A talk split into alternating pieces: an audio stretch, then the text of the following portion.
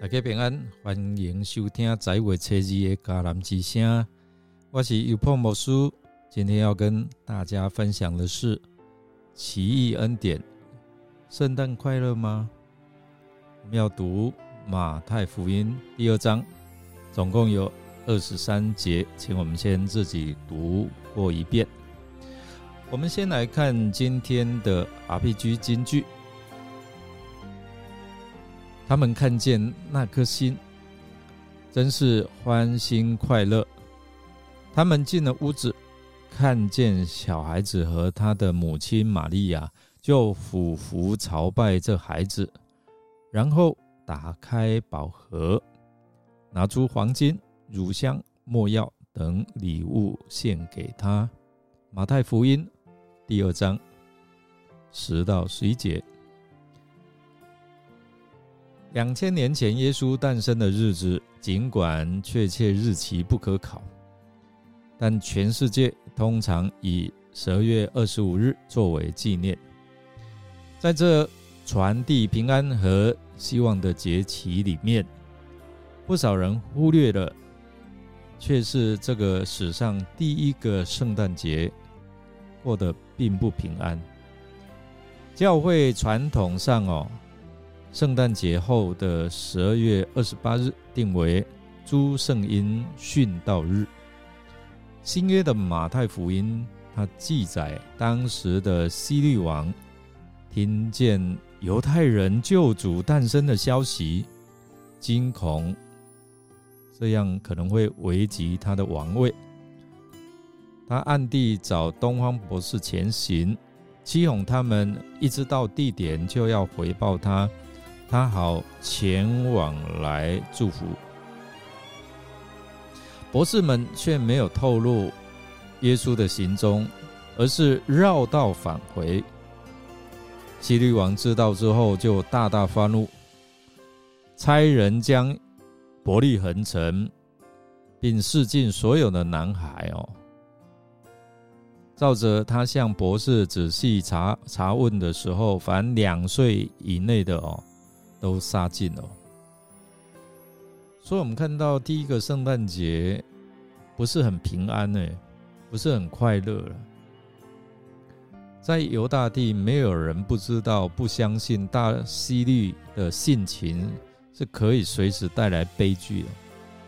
大希律怀疑觊觎他王位的家人尚可狠下杀手哦，何况他不认识的、不在乎的百姓。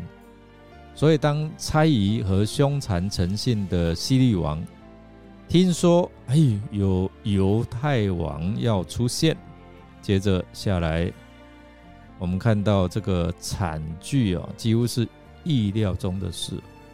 大希律的不安，让耶路撒冷合成的百姓都慌张不安。圣诞快乐是错吗？不能算错了。至少那几位东方博士找着了耶稣，的确是非常的欢喜。但这也是耶稣降生叙述里的唯一的非常欢喜。那个晚上，在朝拜耶稣之后，博士们他们回到下榻的地方，大概因为兴奋久而不能入睡。好不容易他们能够带着笑容入睡。却因在梦中的信息而惊醒，最终博士们没有回报西利王，改道回家。在回家的路途，博士们还会欢喜快乐吗？应该会吧，只是他们的心里可能夹杂着忧心、难过和哀痛。他们不仅哦担心耶稣的安危。他们也担心境内所有的婴孩的安危哦。耶稣圣诞是普世欢腾的原因，这也是教会庆祝圣诞的缘故。只是圣诞之所以应该庆祝，是因为那位称为以马内利的耶稣，在苦难中与我们同行。面对再大的困难。因为弥赛耶稣的来临，就不存在。马太的降生叙述告诉人，弥赛亚已经来临了哦。哪里有痛苦、忧愁，弥赛亚就在那里。你是否在面临你的苦痛？耶稣知道啊。耶稣在人面对苦难的当中降生。意义代表的就是上帝要与我们同在，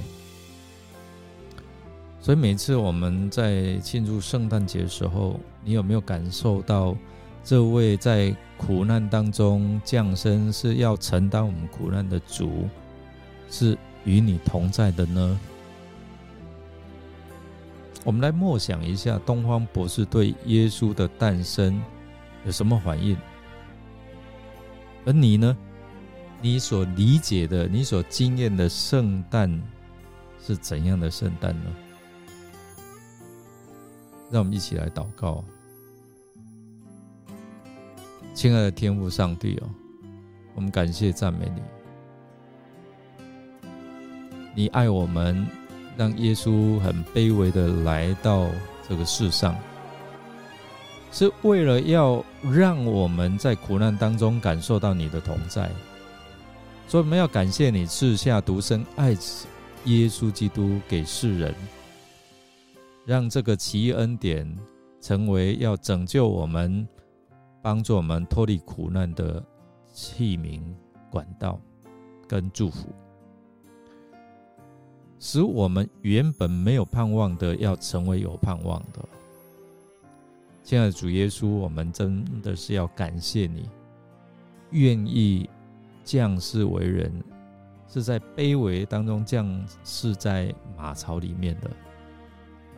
你也愿意为我们成为我们的赎罪祭，拯救我们脱离死亡的权势，让我们恢复我们的身份，成为上帝的儿女，让我们得着的祝福是有份于永恒的恩典。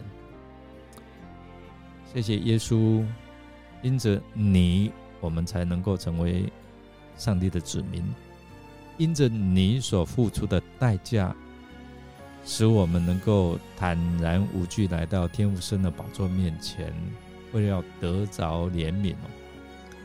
所以，亲爱耶稣，愿你继续带领我们，与我们同在。我们这样祷告，是奉靠主耶稣基督的圣名求，阿门。感谢您的收听。如果您喜欢我们的节目，欢迎与人分享。